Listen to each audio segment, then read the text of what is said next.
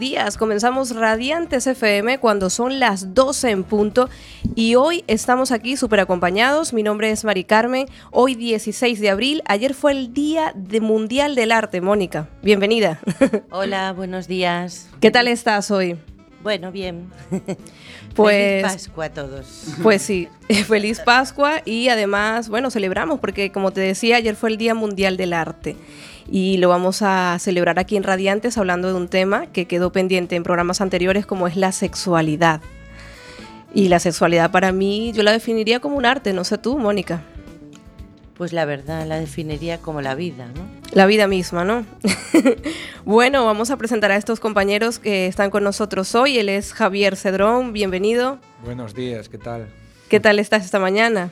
Bueno, pues despertando, porque ayer me acosté muy tarde. No fue un tema de sexualidad, tengo que decir. Aunque, bueno, me hubiese gustado, pero no, fue. no fue. estoy despertando. Bueno, bueno, madre mía. Y los que nos están escuchando, ya sabéis, le hubiese gustado, ¿eh? que fuera un tema de sexualidad. también podría ser un tema de sexualidad, no hay problema. Bueno, Robert Pierre con nosotros. Además escuchamos Soledades, esa sintonía que elegimos eh, para Radiantes, Robert. Eso es, buenos días. ¿Qué tal estás? Fantástico aquí, bien radiante. Bien radiante, ¿no? Pues sí, además va a presentar una canción hoy. Robert Pierre presenta Origen con Javi Cedrón al violín y que vamos a practicarlo aquí en, en Quack FM. Bueno, señores, nos vamos a ir con este tema de Gustavo Cerati y en nada vamos con Mónica Fernández que nos, nos leerá pues una prosa, ¿no, Mónica? Sí, es una prosa de Chiamanda Ngozi Adichie, que, que, bueno, es una autora nigeriana y una amiga le es feminista, entonces una amiga le pide consejo para, para educar a su nueva bebé que, que, está embarazada y entonces bueno ella le escribe una serie de sugerencias para para que eduque a su hija en el feminismo entendiendo como feminismo la igualdad entre hombres y mujeres. Pues mira qué bien, Mónica Fernández, en nada, en unos minutos y luego también ese tema que ya hemos eh, anunciado en redes sociales, la sexualidad. Y si tú quieres participar, si nos estás escuchando y hay algo que quieras aportar, pues simplemente llama al 881-012-232. Si te lo pierdes el martes de 4 a 5, de nuevo Radiantes FM.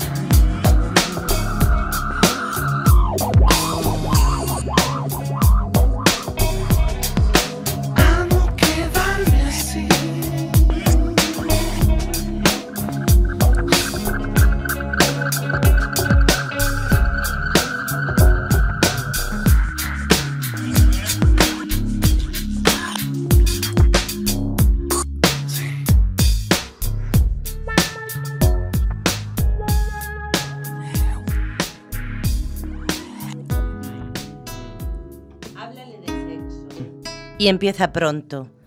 Probablemente te resultará embarazoso, pero es necesario. ¿Recuerdas aquel seminario al que asistíamos en la clase 3, donde se suponía que nos enseñarían sexualidad? Pero a cambio tuvimos que escuchar amenazas veladas de cómo, si hablamos con los chicos, acabaríamos preñadas y deshonradas. Recuerdo la sala y el seminario como lugares repletos de vergüenza. Vergüenza de la mala. De esa rama particular de vergüenza que no tiene nada que ver con ser mujer que tu hija no la conozca jamás. Con ella no finjas que el sexo es un mero acto controlado de reproducción o un acto exclusivo del matrimonio, porque es mentira. Chud y tú os acostabais mucho antes de casaros y probablemente Chizalum lo descubrirá antes de cumplir los 12 años. Dile que el sexo puede ser algo bello y que, aparte de las consecuencias físicas evidentes para ella como mujer, también puede tener consecuencias emocionales. Dile que su cuerpo le pertenece a ella y solo a ella, que nunca debería sentir la necesidad de decir sí a algo que no quiera o para lo que se sienta presionada. Enséñale a decir que no, cuando no le parece lo correcto, es un motivo de orgullo. Dile que te parece mejor que espere a ser adulta para mantener relaciones sexuales. Pero prepárate, porque quizá no espere a cumplir 18 años. Y si no espera, tendrás que asegurarte de que pueda contártelo. No basta con afirmar que quieres criar a una hija que pueda contártelo todo. Tienes que darle el lenguaje para poder hablar contigo. Y lo digo en un sentido literal. ¿Cómo debería llamarlo Chizalú? ¿Qué término debería emplear? Recuerdo cuando era niña, mucha gente decía ahí para referirse tanto al ano como a la vagina. Y ano era el significado menos problemático, pero lo dejaba todo muy vago. Y yo no tenía claro cómo decir, por ejemplo, que me picaba la vagina. La mayoría de los expertos en desarrollo infantil opinan que es mejor que los niños llamen a los órganos sexuales por sus nombres biológicos, vagina y pene. Estoy de acuerdo, pero la decisión te corresponde a ti. Deberías decidir cómo quieres que llame Chizalum, pero lo que importa es que tenga nombre y que sea un nombre sin connotaciones de vergüenza. Para asegurarte de que no hereda vergüenza de ti, tienes que liberarte de la vergüenza que has heredado. Y sé lo difícil que puede resultar. En todas las culturas del mundo, la sexualidad femenina tiene que ver con la vergüenza. Incluso culturas, como muchas occidentales, que esperan que las mujeres sean sensuales, no esperan que también sean tan sexuales. La vergüenza que, que ascribimos a la sexualidad femenina tiene que ver con el control. Muchas culturas y religiones controlan los cuerpos de las mujeres de una u otra forma. Si la justificación para controlar los cuerpos femeninos tuviera relación con las mujeres, entonces podría entenderse. Si, por ejemplo, la razón fuera las mujeres no deberían llevar minifalda porque les provoca cáncer, en cambio, la razón no guarda relación con las mujeres, sino con los hombres. Las mujeres deben cubrirse para protegerlos. Lo considero un acto profundamente deshumanizador, puesto que se reduce a la mujer a un mero atrezo para los apetitos masculinos. Y a propósito de vergüenza, nunca relaciones sexualidad y vergüenza, ni desnudez y vergüenza. Nunca priorices la virginidad. Toda conversación sobre virginidad deviene de una conversación sobre la vergüenza. Enséñale a rechazar la conexión entre vergüenza y, biología femenina. ¿Por qué nos educan para hablar en voz baja del periodo? ¿Para qué nos abrume la vergüenza si la menstruación nos mancha la falda? La regla no es motivo de vergüenza, la regla es normal y natural, y la especie humana no estaría aquí si la regla no existiera. Recuerdo a un hombre que me dijo que el periodo era como la mierda. Mierda sagrada, le respondí, porque tú no estarías aquí si la regla no existiese.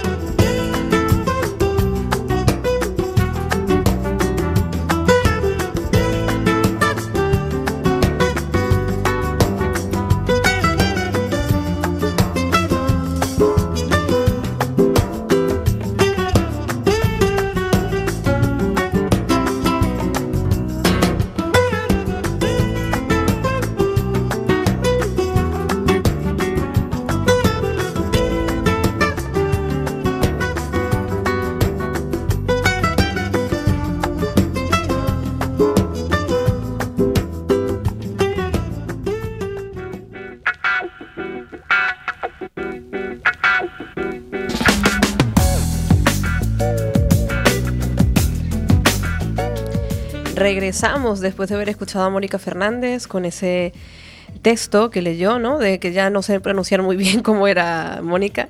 Pues mira, sí, la verdad es que el nombre de la autora eh, yo también lo tengo que leer, porque Chimamanda Ngozi Adichie. Si es que lo pronunció bien, claro. bueno, a ver, Javi, eh, después de escuchar este texto, porque bueno, nosotros aquí en Radiantes te invitamos para que tú nos dieras también tu opinión acerca de la sexualidad, ya que estamos aquí todos, Robert Pierre también, no sé, un poco ir introduciendo el tema a través de este texto y recordar que si tú que estás escuchando, porque estuvieron escribiendo al Facebook, eh, puedes llamar eh, al 881-012-232 o puedes enviar un WhatsApp al 644-737-303. Entonces, Javis, coméntanos, a ver. Bien, a mí siempre me gusta aportar un punto de vista así un poquito loco. Entonces, bueno, todos, todos sabemos pues, bueno, que los puntos de vista de, la sexualidad están muy marcados por la cultura, por cómo es cada uno. Cada uno tiene ahí su búsqueda, ¿no? Entonces a mí me gusta intentar ir, ir al origen de por dónde puede ir todo esto, ¿no? Entonces me gusta siempre empezar por la etimología de la palabra, porque es una, la palabra tiene mucho poder, ¿no? Entonces la palabra está indicando, está indicando cosas que muchas veces están ahí, ¿no? Entonces, en la, cuestión de la sexualidad tengo aquí estas anotaciones que dicen, el término sexualidad proviene de la palabra sexo, que a su vez tiene origen latino en sexus y más allá del latín sectus. Y aquí viene lo interesante, que significaba corte o sección. O sea, ya nos está indicando que la palabra está denotando un grado de, de, que hay una separación ahí, ¿no? En el caso del término sexo se utilizaba en el sentido de que tanto hombre como mujer eran porciones de una misma cosa. Muy bien, entonces lo que, lo que a mí me sugiere es que la sexualidad es un, una búsqueda de la reunión original. ¿eh? Entonces ahí hay muchos grados. Cada persona en su estado de conciencia trata de reunirse de una manera, pero sobre todo porque se siente separado o separada inconscientemente. O sea que cuando vemos todas estas cosas de personas ansiosas por la sexualidad, preocupadas, es porque en, en lo profundo se sienten separadas. Pues mira, muy interesante porque yo traje algo relacionado con el Tantra y lo define como la búsqueda de sí mismo. Esencial es la búsqueda de tu verdadera naturaleza, la búsqueda de la libertad. En el fondo tiene es prácticamente lo mismo, ¿no? Claro, por eso decimos de los grados de conciencia. Cualquier cosa en la vida son grados de conciencia. Por eso tampoco se puede culpar a las personas de hacerlo mejor o peor, es decir, llegan hasta donde pueden. Yo no puedo venir aquí a hablar de sexualidad como no, la sexualidad es solamente algo místico o la sexualidad es simplemente, yo qué sé, meter el churro.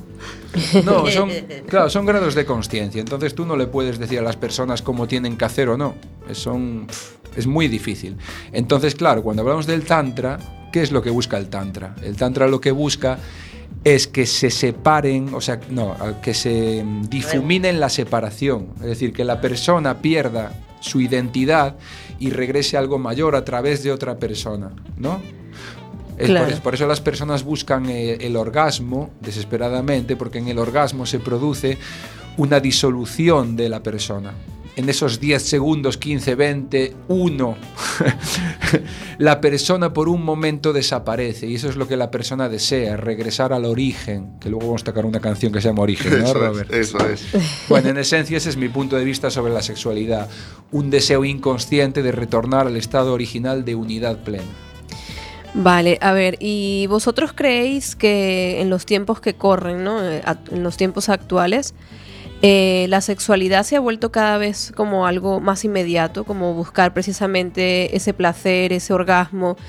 Y por ejemplo, en el caso del Tantra, habla más bien de eh, olvidarse un poco del orgasmo, no olvidarse completamente, pero sí como ver el sexo como esa esa forma como de circular la energía, como sentir más la energía que, transcurre, ¿no? Porque date cuenta que es un momento muy íntimo, donde estás con otra persona, los besos, las caricias, todo esto, las miradas, o sea, es como, incluso lo define como, como que la, el, el sexo, según el Tantra, puede ser ese punto de iluminación del ser, ¿no? Porque estás con otra persona en ese momento en que es como algo casi que inexplicable, ¿no? Sin embargo, en Occidente, ¿no creéis que le damos muchísima importancia al orgasmo realmente? A ver, Mónica. Hombre, yo creo que no. ¿Tú crees que no le damos... No, hombre, a- no sé, quizá...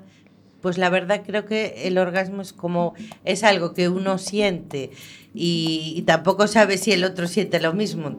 Entonces, o quizá creo que viene de que, de que bueno, antiguamente, sobre todo a las mujeres, o por la educación muy católica, pues se reprimía el sexo relacionado con el placer.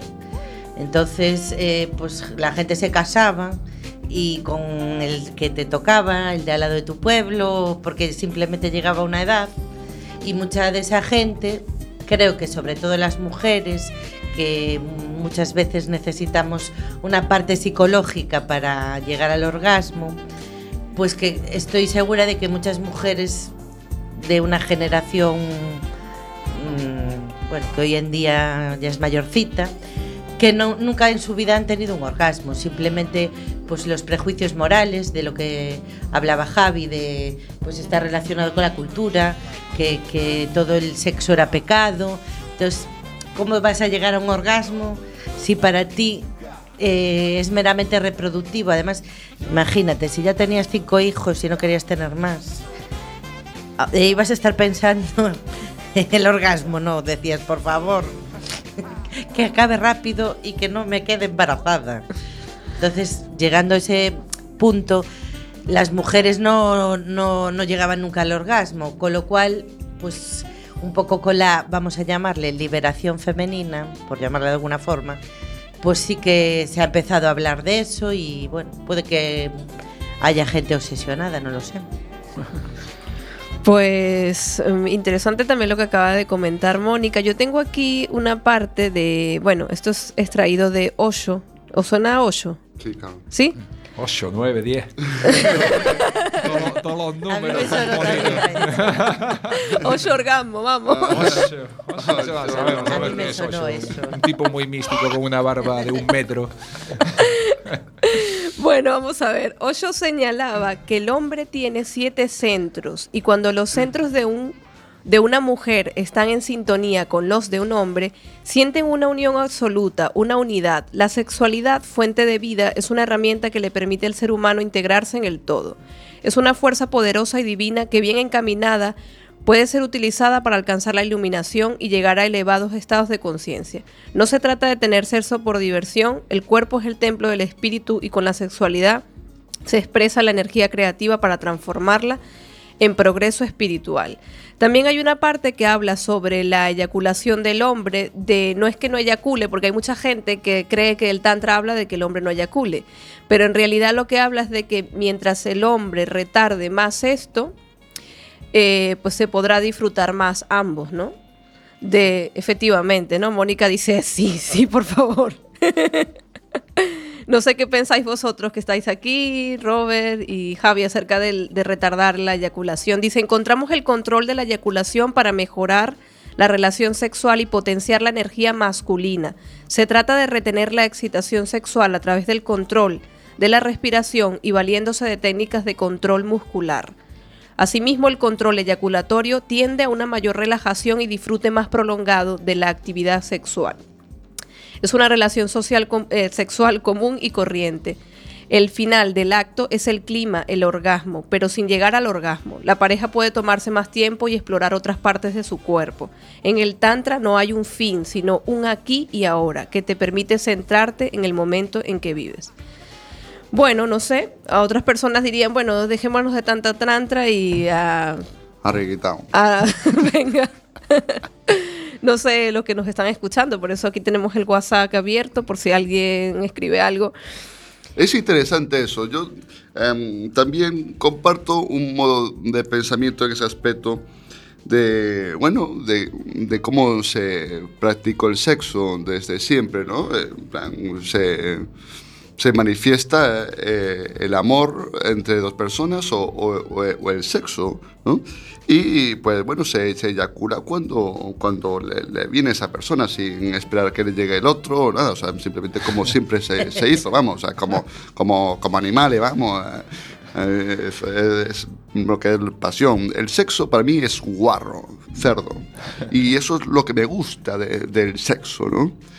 Eh, eh, eh, lo, lo sagrado también es bonito, hombre, pero, pero eh, yo hago el amor mm, todo el día. Ahora mismo estoy haciendo el amor con vosotros. Vaya lo que te está escuchando. El amor con todos los oyentes. Y, y es eso. Y, y yo, para mí, el sexo es sexo, guarro, cerdo. Y, es así como siento la vida. Y, el sexo, bueno, guarro, cerdo, pero con pasión. ¿eh? Todo con pasión. sí, sí, Sí, todo con pasión, sí. vamos. En la Sí, vida sí. todo tiene que ser con pasión. Eh, efectivamente. Sexo y guarro, así define Robert Pierre. Sí, El sexo.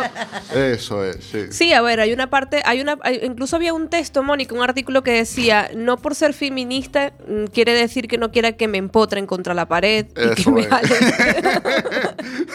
había un artículo que había leído hace tiempo, ya no me acuerdo, pero decía algo así. Hombre, eh, de todas formas aquí estamos hablando de sexo heterosexual y hay muchos tipos de sexo. ¿eh? También. O sea, incluso el individual, o sea, el sexo comprende muchas cosas, como dijo Javi, en una búsqueda a lo mejor de una reunificación de un todo.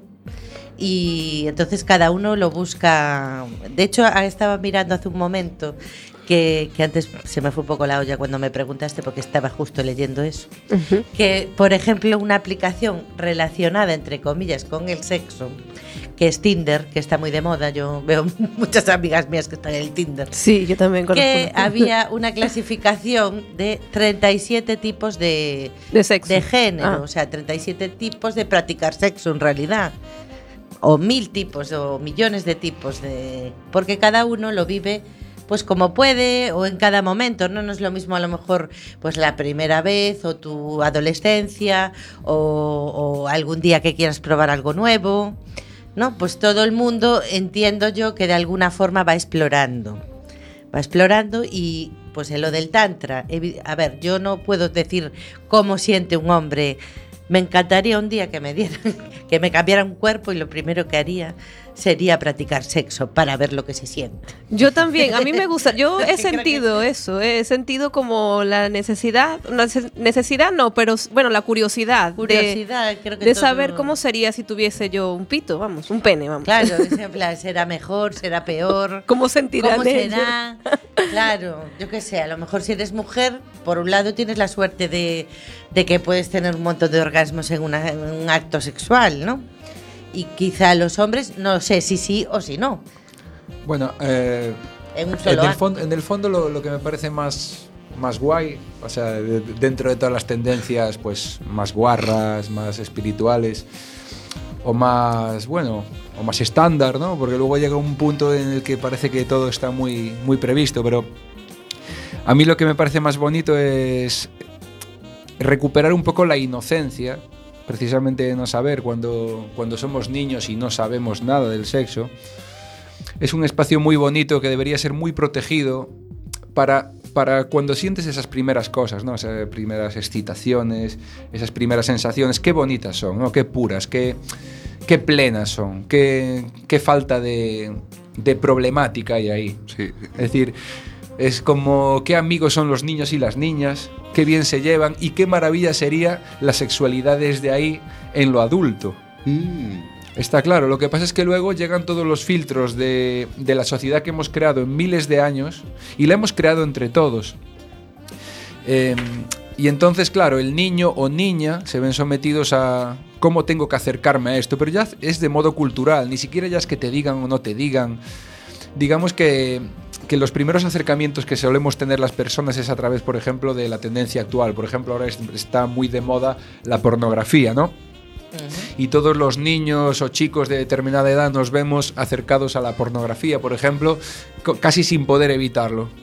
¿No? Y entonces es una pena, porque realmente, aunque es una tendencia totalmente pues, lícita o normal, pero se pierde mucho la maravilla que es ese toque de amistad, ¿no? De amistad en, en el sexo. Cuando siempre digo que yo, yo tenía una amiga de pequeño que éramos muy amigos que éramos muy amigos, hacíamos todo juntos, era una pasada, y que me hubiera gustado entrar así a la sexualidad.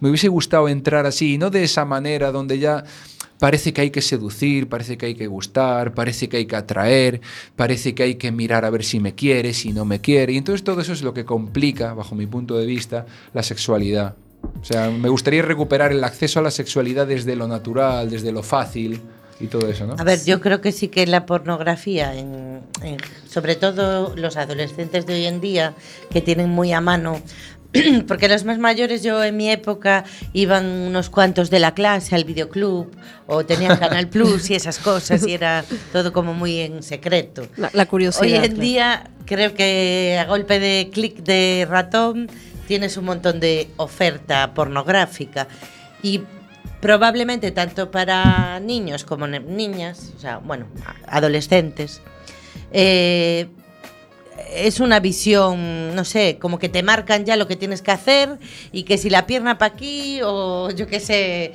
y realmente no es eso. O, o, incluso, pues lo que leía yo en el texto, que una mujer no tiene que hacer lo que no le apetece simplemente porque lo ve en pelis porno Ya. y entonces hay que hacerlo. Pues no, si no te gusta, no. Tú tienes que explorar un poco eso, explorar, ir yo creo que un poco lo que dices tú para mí también es ir poco a poco explorando. Eh, pues un día no será tan bien, un día es un sexo guarro Eso, ¿eh? y tal, otro día es más. Yo entiendo que la mayoría de la gente a lo largo de su vida. Eh, pues va teniendo diferentes. Un día es el aquí te pillo, aquí te mato. Otro día, pues. Este es de lo sagrado. un sábado, Claro. domingo por la tarde de siesta. Sí. Con todo el tiempo del mundo, pues Pero bueno, depende sí del momento, ¿no? sí que es cierto, Mónica. eh, bueno, yo al escuchar a los dos y escuchar esa parte de Javi también recordé ese primer beso que tuve a los 13 años. Entonces sí que es cierto que muchas veces echas de menos esa inocencia y ese explorar desde la mente en el vacío. O sea, realmente no estás pensando cómo tienes que ser o no tienes que ser o cómo se tiene que besar. Yo aún recuerdo ese beso porque os acordáis de los relojes de cocina que había en los hornos que te ponían el tiempo que duraba algo en el horno. Pues yo recuerdo que me estaba dando el beso y eran las 5 y 17, 17, 15, no, 17, 15, hasta las 17, 17. O sea, estaba, porque fue empezar a besarnos, vi la hora y luego, ya se, o sea, dos minutos duró mi primer beso, vamos. No, un, un día y dos minutos, porque era del día siguiente. El reloj no marcaba el día. No, no. Así que sí. eh. Que va, que va, era el reloj, era el reloj que ponía así y te lo juro, eran dos minutos duró. Y fue una pasada, porque sí que es cierto que echas de menos eso. Yo jugaba con algún amiguito que vamos a- somos papá y mamá y cuidábamos a los niños y nos acostábamos y nos abrazábamos. Había como esa sensación así de esa inocencia, ¿no? Yo pienso que sí que es cierto que recuperar al niño interior, que además hablas tú, Robert, en una de tus canciones, En muchas de mis canciones. en muchas de tus canciones. En el fondo, mientras más eh, estemos cerca de ese niño que, o esa niña que somos, pues las cosas serán más fáciles. Porque los niños, para los niños todo es muy fácil. Si os, si os dais cuenta, se pelean y en tres minutos ya están contentos otra vez. Y se caen y se levantan. O sea, algunos lloran, pero todo depende también cómo el adulto le dé importancia a esa caída. Es decir, los niños realmente son más puros, ¿no? En ese aspecto. Y eso, la idea es recuperar esto. Ahora, claro, habría que hablar en otro tema. No sé yo hasta qué punto las nuevas tecnologías alejan a los niños de esa pureza, porque cada vez vemos más niños con la tablet en el bus, en los parques, y parece que cada vez mm, es más difícil ver a un niño pues jugando en el columpio, más complicado, no sé qué pensáis vosotros, ¿no? Si también esto está influyendo, ¿no? Hombre, yo creo que sí, yo creo que es lo que decía, que por desgracia, a ver, por mucho que les pongan programas canguro y no sé qué, que cada vez, eh, a ver, yo cuando voy a clases de pintura, el día que co- coincido con adolescentes, quizá yo soy una viejuna, ¿no? Quizá no, soy una viejuna No, para eres, ellos. eres una viejoven. hombre. Es una viejoven, pero... Otro término como claro, cuando- poliamor, viejoven, pues eres una viejoven. hombre, no Soy te una viejoven y me sorprende cuando las oigo y los oigo hablar con 13 años, que digo, ay Dios mío, yo con 13 años era mucho más pardilla y estos ya saben cosas que, que vieron no sé cuántas pelis porno. no- y yo, claro, yo digo, a los 13 años yo pienso que no había visto, vamos, no creo que hubiera visto una peli, si como mucho habría visto algo así, pero de esto que te escondías detrás del sofá. Hombre, bueno, a mí, a mí me gusta también. Hay unos, escritos, hay un- unos escritos que son muy famosos, ¿no? Que cada generación piensa que la anterior va a destruir el mundo y el planeta. Y viene desde los griegos así, a todos nos pasa. Entonces, es como diciendo, ¿no? Eh, Buah, es que nos vamos a la mierda, no sé qué. Y digo, Buah, pero si cada vez hay mayor media de edad. Yo llego a pensar incluso que el petróleo y toda la mierda nos hace inmunes. Entonces, bueno, mi esperanza es que en una generación donde, los, donde la adolescencia se ha robado, como quien dice, ¿no? Y se exige a un niño pasar a adulto, además a la parte oscura. Esto le da una oportunidad a la persona de meterse la hostia antes. También, como quien ¿verdad? dice, igual llega a los 20 años y ya está quemada de la vida y si tiene suerte, pues mira, igual se ilumina antes y todo. Como dice Osho. Quizá por eso ahora hay ese, Ocho, nueve. Ese Grima, mogollón de tendencias sexuales que antes era o eras heterosexual Claro. o homosexual y ahora hay 4.000 millones de posibilidades porque somos tantos que somos muy diferentes, con lo cual en realidad eso, bueno, por ponerle una... También porque nos encanta ponernos etiquetas, ¿eh? Yo Sí. creo que ese plan, uy, no soy ni, ni heterosexual ni homosexual. No. ¿Qué soy, Dios mío? ¿Qué soy, Dios mío? Tienes Sí, es como verdad, parece como... una etiqueta. Y aparte que yo creo que es completamente normal experimentar, eh, sobre todo en adolescencia, todo tipo de sensaciones sin tener que limitarnos ni tener prejuicios. O sea, incluso mm, entre mujer y mujer, entre hombre y hombre, ¿por qué no? O sea, a veces también es como mucha represión y mucha limitación. O sea, la verdad es que yo invito a que todo el mundo se permita ser y sentir y fluir, sin juzgar nada, ¿no? A ver, yo creo que la mayor suerte que puedes tener es que al principio de tu vida eh, sexual, eh, que viene también relacionado con lo que has vivido en la infancia, busques a personas generosas, generosas a nivel sexual. Ya. Porque son las que te van a enseñar, se van a dedicar, o sea, tú das, pero también tienes que recibir. Entonces, creo que es muy importante que pues una persona que esté dispuesta a darte es la que te va a enseñar cosas de ti, porque se va a dedicar un poco, no es en plan, toco aquí, aquí, zasca, no. Una persona que dedica, te dedica más tiempo, como tú le puedes dedicar a él, o sea, dos generosos llegan a mucho mejor puerto, por decir, en- a nivel sexual. Eso es lo que yo pienso. Entonces tú si vas descubriendo pues dónde te gusta que te toquen, o que te hagan, o que te digan, o que te respiren, o lo que sea, eh, pues vas aprendiendo de tu cuerpo y vas aprendiendo a escuchar el cuerpo de los de, de tu pareja, O de la otra persona con de la que otra persona con la que estés. Y yo creo que eso hace pues que evoluciones y que llegues a una vida adulta sexual sana. Claro, quizás también se trate de, de experimentar el momento, porque incluso lo que un día te gustó puede que en otro momento ya no sea lo mismo. Por eso que cada momento es único. Es Sí. decir, si a lo mejor nos quitamos eh, algún tipo de etiquetas o identificaciones con, ah, bueno, a mí me gusta así, hazme así. Pero cap- capaz estás en otro momento y, y a lo mejor te gusta otra cosa. Es decir, es permitirnos sentir y, y explorar el momento presente, ¿no? También. Depende también de la pareja que tengas. Y luego no tener En cada prisa. momento. Luego no tener prisa. Yo me acordé cuando Javi comentó lo de la juventud robada, me acordé de una película que la recomiendo, que se llama Belleza robada, de, que es la es Liv Tyler, la, la protagonista. Y me encantó porque ella iba a Italia y entonces estaba toda la familia como loca por buscarle un novio, como que tenía que tener un novio, tenía ya 19 años me parece, entonces querían que estuviera ya la primera vez. Incluso el, hombre que ella en ese momento más quería y pensaba que iba a tener sexo, al final no, porque prácticamente la estaba presionando. Y bueno, fue totalmente precioso con realmente ver la película al final, con quién ella termina teniendo sexo, cómo, se, cómo es en ese momento el sexo y cómo a los dos al final él quería ir a Estados Unidos a estudiar y ella quería seguir en Italia, no sé, cómo los dos sin ningún tipo de apego sienten de una manera pero increíble que hasta la persona, el, el espectador es parte de, de eso y cómo los dos se separan con una alegría y una felicidad tal y sin apego ni nada. Si después nos vemos, pues fenomenal. Y si no, pues sabes, la película realmente no se centra en eso, se centra en ese proceso de, de estar los dos juntos. La recomiendo, Belleza Robada se llama. a ver, pues ya estamos finalizando el programa y nos vamos a ir con Robert Pierre y, y Javi Cedrón con un tema que se llama Origen. Y van a tocar ahora mismo en Radiantes. Así que cuando vosotros me digáis, para, paramos la canción, ¿eh? A ver, un momento. Vamos ya, ¿no? ¿Sí? Vamos ya.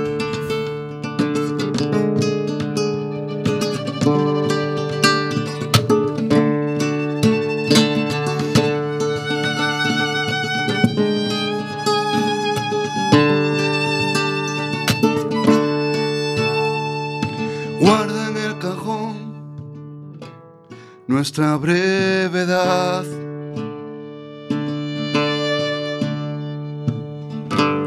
Tan solo somos polvo de océano en una galaxia.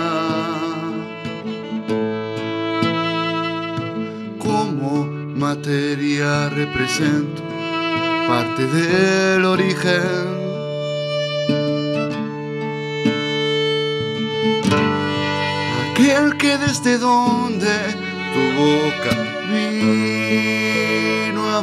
A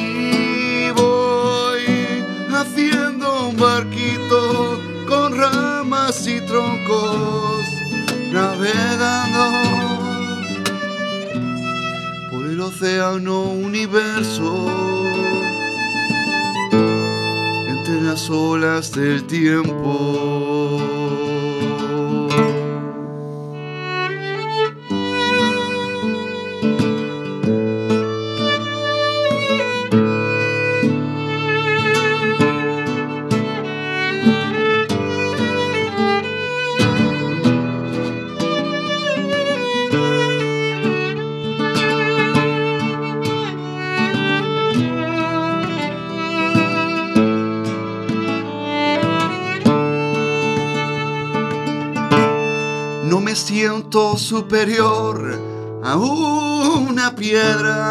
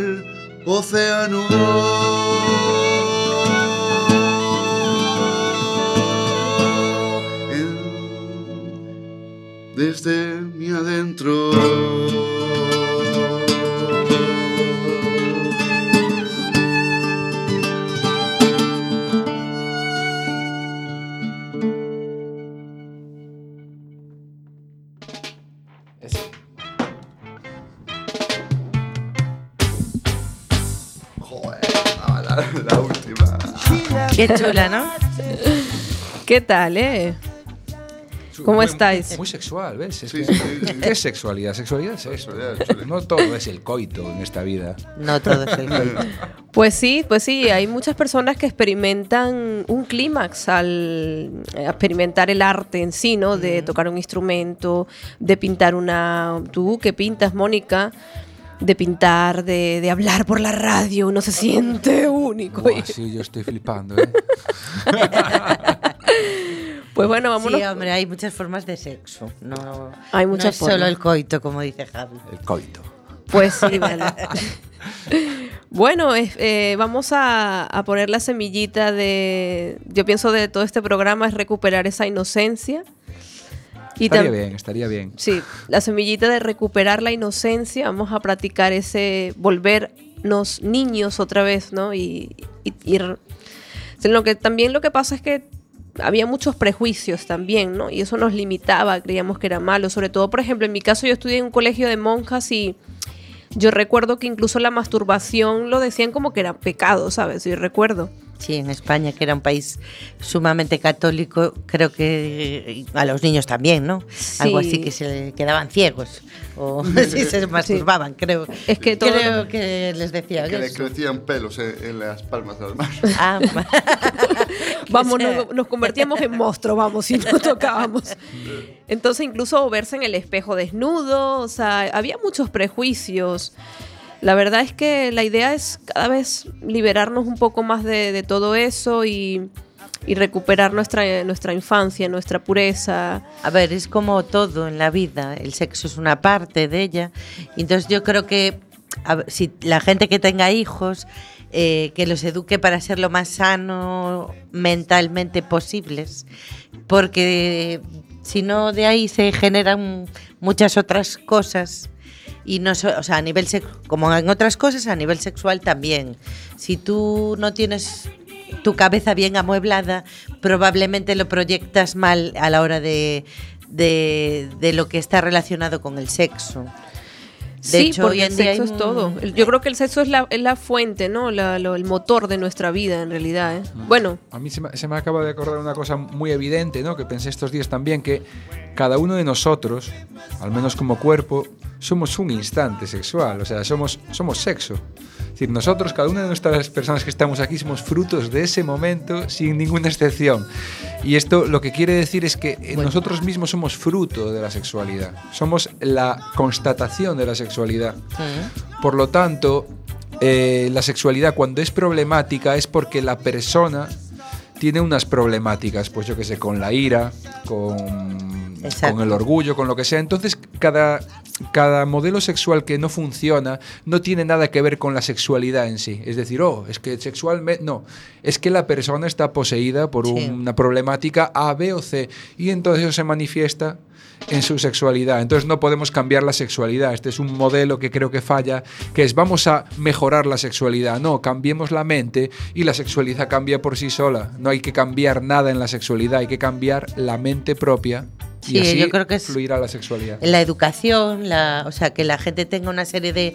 Lo hablaba con Robert antes de empezar el programa, que ah, quizá en mi época era más reprimido todo y el sexo era muy tabú. Y yo hoy en día pues veo que por un lado está bien, que, que los adolescentes, incluso niños, hablan, se habla más abiertamente de sexo, pero al mismo tiempo también veo una tendencia que... A ver, libertinaje, ¿no? Sí, podríamos decir libertinaje, aunque tampoco es una palabra que me encante, pero en el sentido de que las niñas tienen que complacer a su hombre con cosas que igual no les gusta hacer. O sea, tú tienes que aprender lo que te gusta y lo que no te gusta. Ser generoso con el otro y darle placer, pero hasta cierto punto, sin al mismo tiempo tienes que valorarte a ti mismo y saber lo que a ti te gusta. Y de hecho eso, lo que hablamos que ha- hay muchos hoy en día, bueno, quizá antes era diferente y no salían las noticias, pero muchos adolescentes incluso que llegan a pegar, a controlar a sus novias porque es un modelo erróneo, evidentemente, eh, proyectan la sexualidad con algo de dominio, o sea, De de, dominio. una forma de dominio. Y eso es completa, es enfermo realmente mentalmente. Sí, pero es por el modelo de separación. Volvamos a la etimología, que por algo empecé, empecé con ella, porque me gusta resaltar que la sexualidad es un intento de reunirse. Entonces la persona, el problema no es que haya que reunirse, el problema es que no hay que sentirse separado. Claro. Las personas se sienten muy separadas y muy solas. Esto les produce miedo e ira. Entonces los que no tienen, los que no tienen la capacidad de crecer ahí, pues cometen estas barbaridades o errores porque son frutos del miedo y la ira subyacentes que tienen. Es decir, alguien que pega a alguien no es simplemente que sea una mala persona, porque si no, no lo vamos a solucionar. Estamos dando palos de ciego. Tenemos que comprender que el modelo emocional de esa persona es de agresividad y miedo. Entonces esta persona, hasta que pueda cambiar este modelo, comprendiendo que no está separada, que es uno con la totalidad, y ahí es por lo del tantra. Por eso dije al principio, según el nivel de conciencia, así será la sexualidad. No puedes cambiar la sexualidad externamente. Por mucho que hagas una legislación, unos modelos y unas propagandas, si la persona que está viendo esa propaganda está poseída por la ira y por el miedo, no va a, haber, no va a cambiar nada. Claro, pues así vamos, la búsqueda de sí mismo. Hoy acabamos definiendo el tema de la sexualidad como la búsqueda de sí mismo, Eso es. el no sentirnos separados, el volver a la infancia, a esa tierna infancia donde eh, nos conectamos con esa pureza, con ese sentir, con ese vamos a hacer nosotros lo- más puros, más niños, más lindos, ¿no? Más Sí, es que si tú eres, te sientes pleno, puedes hacer feliz a, Claro. a otros y como ser pleno emocionalmente, pues yo creo que el sexo va a ser mejor para ti y para quien, con quien esté contigo. Y luego, claro, eh, ser conscientes realmente, porque también puede pasar que, ah, bueno, a mí me decía una amiga, yo la verdad con las personas que he estado siempre lo hice como conectándome con esa persona, ¿no? Intentando desde, intentar conectarme, ¿no? A lo mejor no estaba enamorada, pero sí conectarme. Pero bueno, se trata de eso, de ir así, explorando, ¿no? En la película decías La belleza robada, su- Claro. no la he visto, pero supongo que cada uno de los personajes encuentra la plenitud en sí mismo y por eso no tienen miedo a separarse, porque tienen una sensación subyacente de, de conexión con ellos mismos. Si tú tienes esa conexión, pues entonces es mucho más fácil que no ocurra toda esta problemática de dominación, falta de respeto. Sí, es que conexión es diferente que objetivi- objetivización. Claro. Que, bueno, por desgracia, por lo que entiendo, la, la gente más joven está aumentando el consumo de prostitución, lo cual es una objetivización, tanto hombres como mujeres. Claro. ¿eh? O sea, objetivización de, de un cuerpo de, de una persona. Hmm. O sea, no ver a una persona. A ver, el modelo capitalista conectar se, con se ella. basa, se basa en fomentar la carencia. Te dicen, tú Claro. careces de algo, tienes que obtener algo. Entonces la persona se aleja de conectarse espiritualmente con su fuente y entonces ahí empiezan los problemas. Necesito esto, necesito esto, necesito esa Y lo chica, quiero ya. necesito esa, necesito la otra. Claro. Pero es una búsqueda en la dirección equivocada porque la persona nunca consigue a sí mismo, ¿no? Habíamos hablado. Claro, no se consigue a sí mismo. Por ejemplo, mira esta parte, negarse a todo eso es como negarse a respirar, ¿no? Lo que es negarse a la sexualidad, llevando cadenas invisibles que nos hacen sentirnos prisioneros, manteniendo relaciones insatisfactorias o buscando la solución en nuevas relaciones. Claro. Claro. Por eso, mientras más conscientes estemos de nosotros mismos, es. lo más, más, más, más fluido va a ser todo, ¿no? Más rodado. Ese es el egoísmo bueno. Sí, efectivamente, ese es el egoísmo sano. bueno, pues nos despedimos cuando son las 2 y 55 minutos con Bob Marley, esa canción Pimpers Paradise. Eh, seguimos aquí, ya sabéis, el martes de 4 a 5 la retransmisión de este programa y vamos a celebrar un día de Pascua, de felicidad, de sexo, pero de sexo del bueno, de sentirnos sexo, de somos sexo nosotros Eso. también. Eso, eso, nos vamos, señores, ahí nos vamos con Bob Marley.